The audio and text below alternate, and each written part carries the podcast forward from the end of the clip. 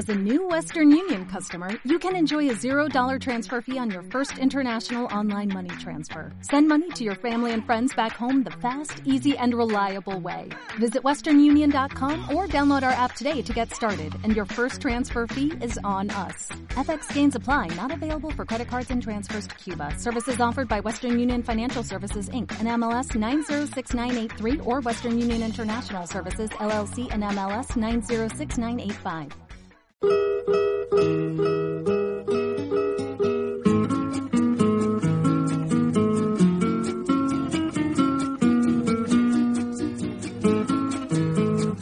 Radio Bahía en el 88.9 del dial FM y su señal de internet www.radiobahiaestocolmo.com presenta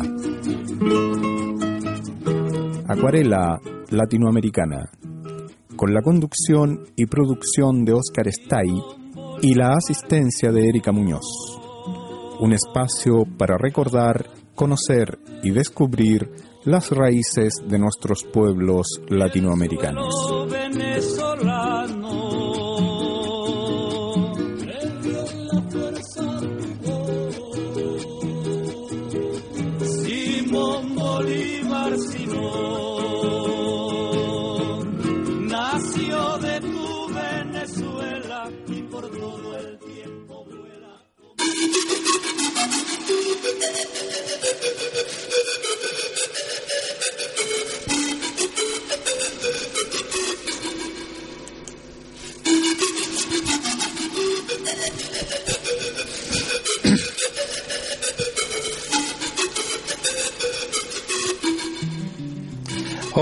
Hola, hola, ¿qué tal? ¿Cómo están? Buenos días, amables oyentes. Un gusto, como todas las veces que estoy frente al micrófono y con ustedes. Disfrutando de esta mañana que parece invierno. ya pensábamos que la primavera estaba en su mejor fervor, pero no es así. ¿Qué le vamos a hacer? El tiempo es, en todo el mundo hoy día es un poco distinto a lo que nosotros estábamos acostumbrados hace 20, 30, 40 años atrás. Bueno, eh, la vez hoy día estoy solito, la vez pasada que estuve solo también, la semana pasada estuvimos hablando de los aztecas, de los olmecas y hoy día vamos a hablar un poco de lo que es la cultura maya. La cultura maya eh, o la civilización maya se extendió por el sur de Yucatán, parte de Guatemala y Honduras entre los siglos 3 y 15 los mayas no constituían un Estado unificado, sino que se organizaban en varias ciudades, Estado, independientes entre sí, que se controlaban un territorio o más o menos amplio. Tampoco hablaban una única lengua. Los orígenes de la civilización maya son objeto de discrepancias académicas en virtud de las contradictorias interpretaciones de los hallazgos arqueológicos el periodo formativo comenzó cuando menos hacia el año 1500 a.C. durante el periodo clásico, aproximadamente entre el 300 y el 900 años después de Cristo. Se propagó por todo el territorio maya una civilización más o menos uniforme. Se construyeron entonces los grandes centros ceremoniales como Palenque, Tikal y Copán. Los centros maya fueron abandonados de forma misteriosa hacia el año 900 y algunos individuos emigraron al Yucatán. En el periodo posclásico, desde, desde el 900 hasta la llegada de los españoles en el siglo XVI, la civilización maya tenía su centro en Yucatán, una migración o invasión tolteca procedente del Valle de México.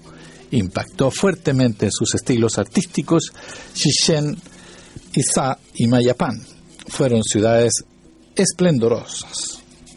La Liga de Mayapán preservó la paz durante algún tiempo, pero tras un periodo de guerra civil y de revolución, las ciudades quedaron abandonadas. Los españoles vencieron con facilidad a los grupos mayas más importantes, pero el gobierno mexicano no logró subrayar las últimas comunidades independientes hasta 1901. A finales del siglo XX, los mayas forman la mayoría de la población campesina en sus países de origen.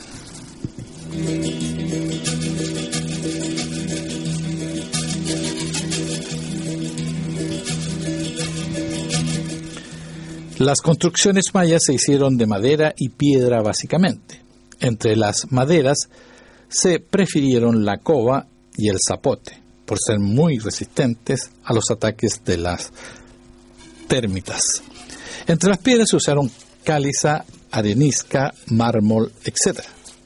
Realizaron, realizaron todo tipo de construcciones, palacios rectangulares y alargados, templos, juegos de pelota, calzadas que unían las ciudades principales, fortificaciones, baños de vapor. Por ejemplo, se conservan importantes pirámides escalonadas en piedra. En lo alto de estas se colocaba el templo. Estaban decoradas con pinturas de una variada gama de colores y relieves. Algunos de estos son inscripciones de la escritura jeroglífica maya aún no descifrada completamente. Las construcciones más importantes de esta época fueron Copán, Quirigua, Piedras Negras, Palanque y.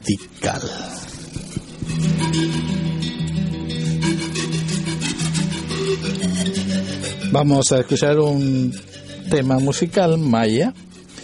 Eh, es importante saber cómo es su música, es muy, muy interesante conocerla. Por lo tanto, vamos a escucharla.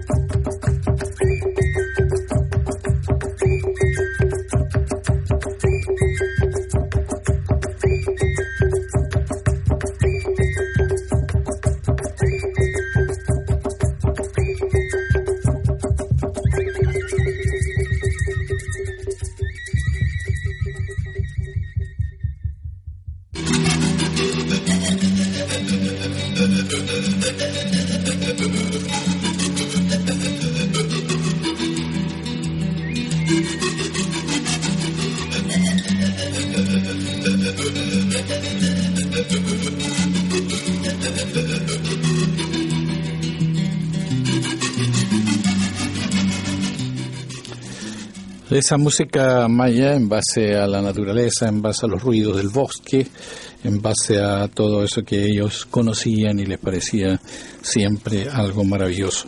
La naturaleza, por supuesto. Dentro de lo que eh, el, calendario, digamos, eh, que desarrollaron eh, fue muy preciso, con un año de 365 días. El año solar tenía 18 meses de 20 días cada uno y otro más de solo 5 días. Los nombres de los meses eran Pot, O, Sip, Soft y así. Eh, tenían los 20, los 18 meses con diferentes nombres, Canquín, por ejemplo, Pax, Callay, Cumbo, etcétera, etcétera.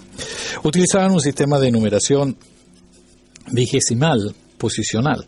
También tenían un signo para representar el cero y así poder realizar operaciones matemáticas complejas. El punto tiene un valor numérico de 1 y la raya de 5.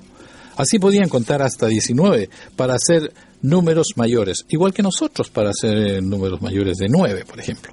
Tenían que colocar esos signos en determinadas posiciones. Al ser un sistema vigesimal, o sea, que considera el 20 como unidad básica para la cuenta, cada espacio que se avanza en el número representa 20 veces más que el espacio anterior. Esto se, se entiende mejor si lo comparamos con el sistema que usamos nosotros. La élite social la constituían los sacerdotes y los nobles, que residían en la ciudad que era también el centro religioso. Los campesinos vivían en las zonas rurales cercanas a la ciudad. La base de la economía era la agricultura y frecuentemente se desbrozaban trozos de selva para realizar nuevos cultivos. Los principales fueron el maíz, el algodón y el cacao. Este último tuvo una tanta importancia que llegó a ser utilizada o utilizado como moneda. Existía la esclavitud. Se supone que esos esclavos serían la mano de obra para la construcción de las pirámides colosales, pero ayudados por los campesinos. También debieron existir grupos de artesanos especializados.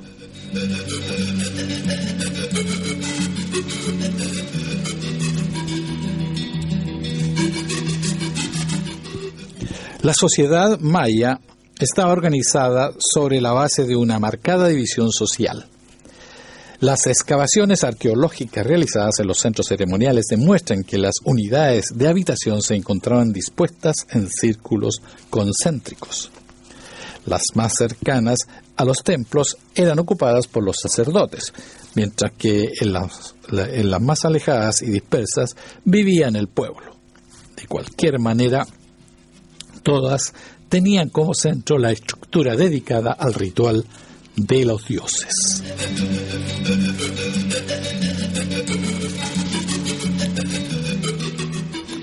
Encabezaba la sociedad maya un gobierno dual, constituido por el Alax Ounik, un jefe civil, aunque con funciones sacerdotales, el Aguacán, señor serpiente, o gran sacerdote, mencionado en las crónicas, dedicado íntegramente al sacerdocio y a la astrología.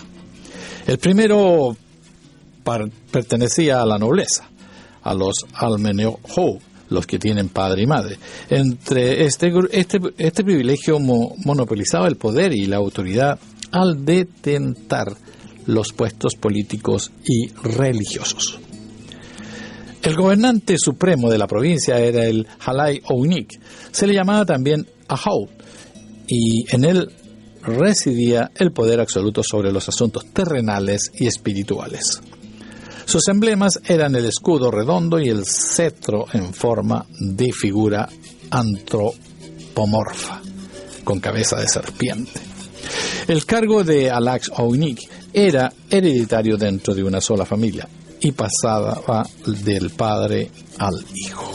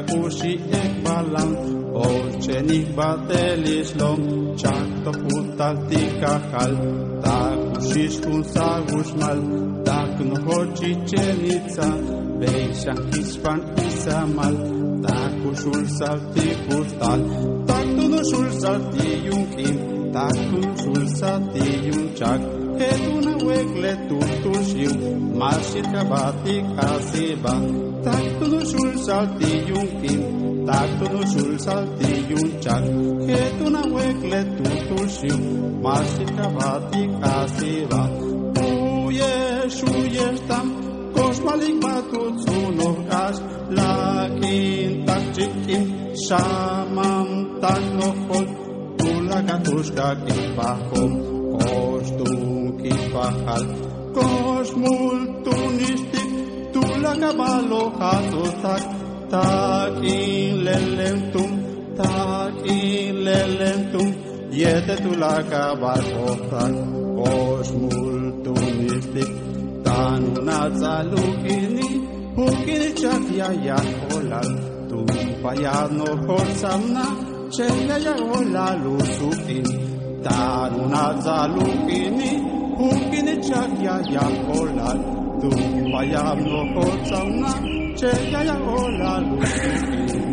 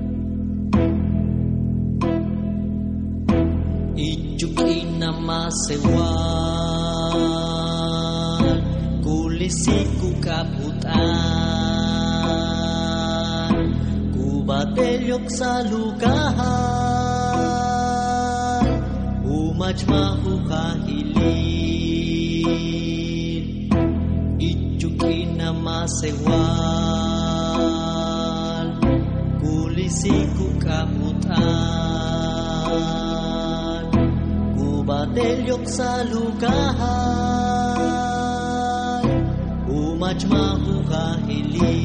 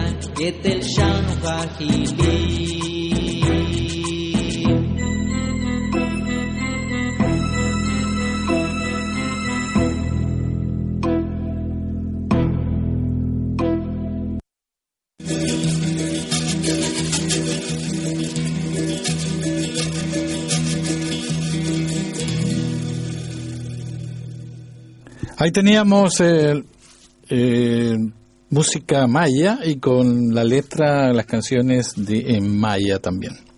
Un idioma que no es, no tiene, no tenemos costumbre de escucharlo, por supuesto. Eh, no es fácil entenderlo, pero la música dice mucho, ¿verdad? Y el Alay Unique era, era el, al mismo tiempo eh, el batag o jefe local de la ciudad en que vivía y tenía bajo su mando al resto de los batabú o jefes locales de las demás poblaciones. Como jefe supremo recibía tributo, tributo, convocaba a los guerreros y formulaba la política exterior de Estado. En la toma de decisiones políticas se ayudaba de una especie de Consejo de Estado constituido por jefes o batabod, sacerdotes y consejeros especiales. Todo, o todos los miembros de la nobleza eran incorporados a, esta, a estos consejos. En la guerra, cada batad comandaba a sus soldados, pero existía un comandante militar supremo llamado Nacón, que desempeñaba el cargo durante tres años y respondía directamente ante el Alak Ounik, el jefe máximo. Después de los Batabok estaban los Aukut Kabod, quienes administraban los barrios en los que se encontraba dividida la ciudad. Un cargo similar era el de los Aukulod, delegados, mejor dicho, que acompañaban al Batad como ayudantes, portavoces y mensajeros. Existían también los, eh, los encargados de las cuestiones sociales y ceremoniales llamados Polpolna y al-Holpol. Por último, entre los funcionarios de menor responsabilidad se hallaban los tubilés, alguaciles o guardianes que mantenían el orden y vigilaban el cumplimiento de la ley. El grupo de los sacerdotes llamados genéricamente Ainod, en, singular Ainkin, tenía la misma categoría que los jefes o abatabod. El sacerdocio también era hereditario y privativo de unas cuantas familias de la nobleza. El supremo sacerdote recibía el nombre, como ya vimos, de Aguacán. Sus actividades se relacionaban con el ritual, los sacrificios, la adivinación, la astronomía, los cálculos cronológicos, la escritura jeroglífica, la educación religiosa y la administración de los templos.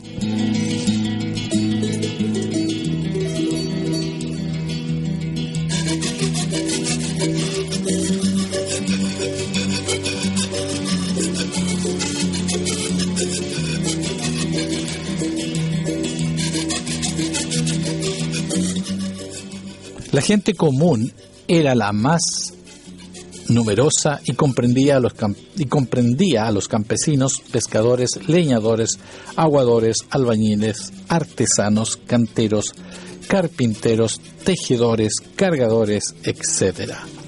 El pueblo era el que cultivaba el maíz y producía los alimentos para sí mismo y para la nobleza. También era el que cortaba, cargaba, labraba y esculpía las piedras que conformarían los grandes edificios, el que construía los calzados y los templos, el que decoraba sus fachadas con pinturas y mosaicos, y el que con su tributo en especie y en, el, y en trabajo sostenía a la clase privilegiada. Después del pueblo se encontraban en el último peldaño de la escala social los esclavos, esclavos perdón, llamados Pentacot, eh, masculino y Munash femenino. Eran en su mayor parte individuos capturados en la guerra o bien esclavizados por algún delito. También se podía nacer esclavo o convertirse en tal al ser vendido.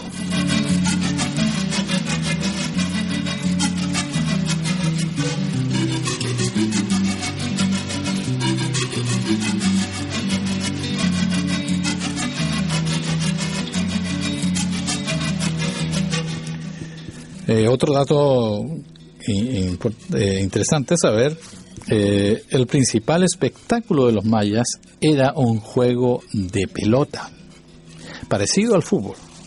Según algunos investigadores, los jugadores eran los prisioneros de guerra y se decapitaba a los que perdían. Pero en realidad era más que un simple juego, era un ceremonial religioso que representaba el paso de los astros y el sol representado por la pelota, que es fuente de vida.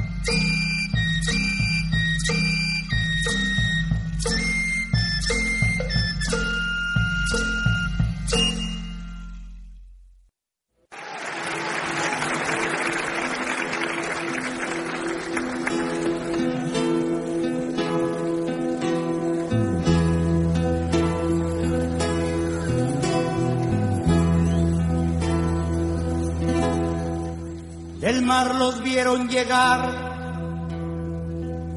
Mis hermanos emplumados eran los hombres barbados de la profecía esperada. Se la voz del monarca de que el Dios había llegado y les abrimos la puerta por temor a lo ignorado. Iban montados en bestias como demonios del mal iban con fuego en las manos y cubiertos de metal.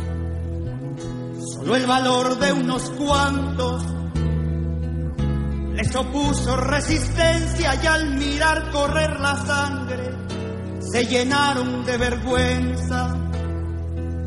Porque los dioses ni comen ni gozan con lo robado y cuando nos dimos cuenta ya todo estaba acabado. En ese error entregamos la grandeza del pasado y en ese error nos quedamos 300 años esclavos.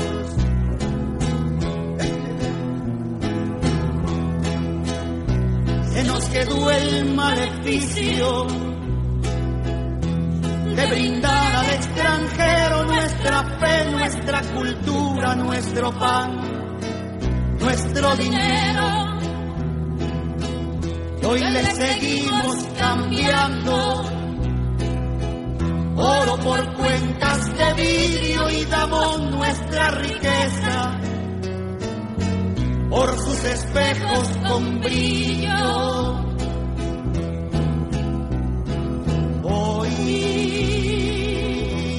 En pleno siglo XX. Nos siguen llegando rubios y les abrimos la casa y los llamamos amigos. Pero si llega cansado, un indio de andar la sierra lo humillamos y lo vemos como extraño por su tierra. Uh, hipócrita que te muestras, humilde ante el extranjero, pero te vuelves soberbio con tus hermanos del pueblo.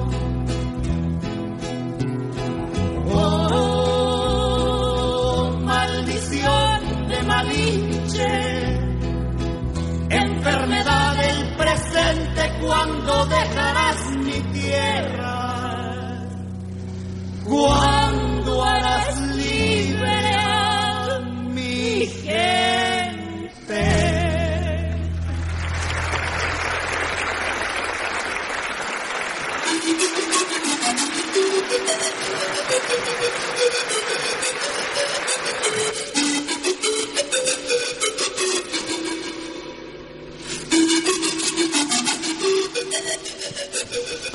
Ahí escuchábamos a Amparo Ochoa y Gavino Palomares, Maldición de Malinche.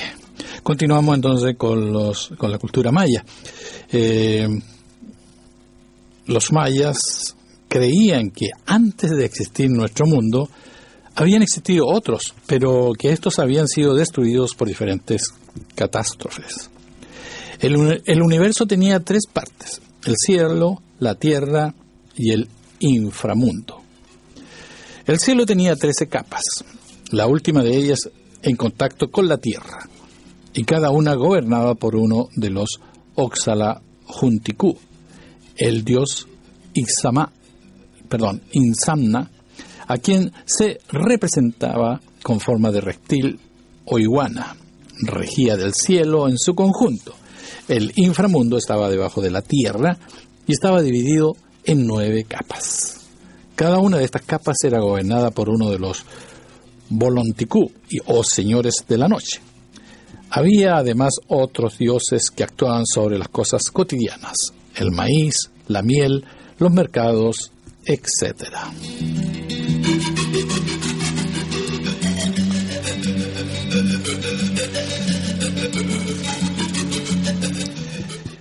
algo relacionado con el calendario y religión. Entre los mayas la cronología se determinaba mediante un complejo sistema de calendario. El año comenzaba cuando el sol cruzaba el cenit o eh, el 16, esto era el 16 de julio y tenía 365 días. 364 de ellos estaban agrupados en 28 semanas de 13 días cada uno, cada una, perdón, y el, y el año nuevo comenzaba el día 365. Además, 360 días del año se repartían en 18 meses de 20 días cada uno. Las semanas y los meses transcurrían de forma secuencial e independiente entre sí. Sin embargo, comenzaban siempre el mismo día, esto es, una vez cada 260 días, cifra múltiplo tanto de 13 para la semana como de 20 para el mes. El calendario maya, aunque muy complejo, era el más exacto de los conocidos hasta la aparición del calendario gregoriano en el siglo XVI. La religión maya se centraba en el culto a un gran número de dioses de la naturaleza. Shak, dios de la lluvia, tenía especial importancia en los rituales populares. Entre las deidades supremas se hallaban Kukulkan, un dios creador íntimamente emparentado con el dios de los toltecas y aztecas. Quetzalcoatl, el eh, Insamna, dios de los cielos, una característica maya era solo era su total confianza en el control de los dioses respecto de determinadas unidades de tiempo y de todas las actividades del pueblo durante dichos periodos. La lengua maya, también llamada yucateca, la propia del pueblo maya, la hablaban unas 350.000 personas en Yucatán, Guatemala y Belice. Otras lenguas de la familia maya son la de los huastecos y demás grupos de lenguas emparentadas.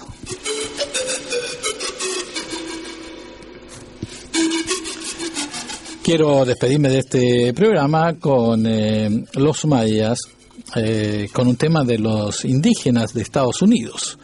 Si no son latinoamericanos, son culturas que deben respetarse como tal. Vamos a escucharla.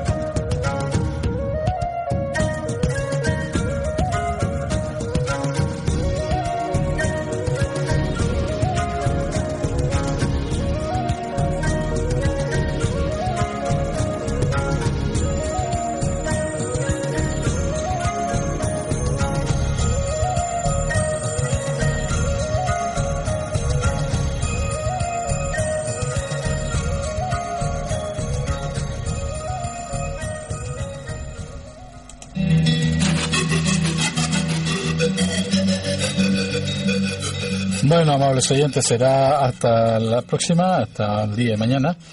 Y nos estamos escuchando. Pórtense bien y de mi parte ese caluroso abrazo fraternal, como siempre. Y hasta mañana. Chaito. Amables oyentes, Acuarela Latinoamericana finaliza por el día de hoy. Hemos recorrido nuestro continente con su cultura, su música y su gente. Conducción y dirección, Oscar Stay, y la asistencia de Erika Muñoz.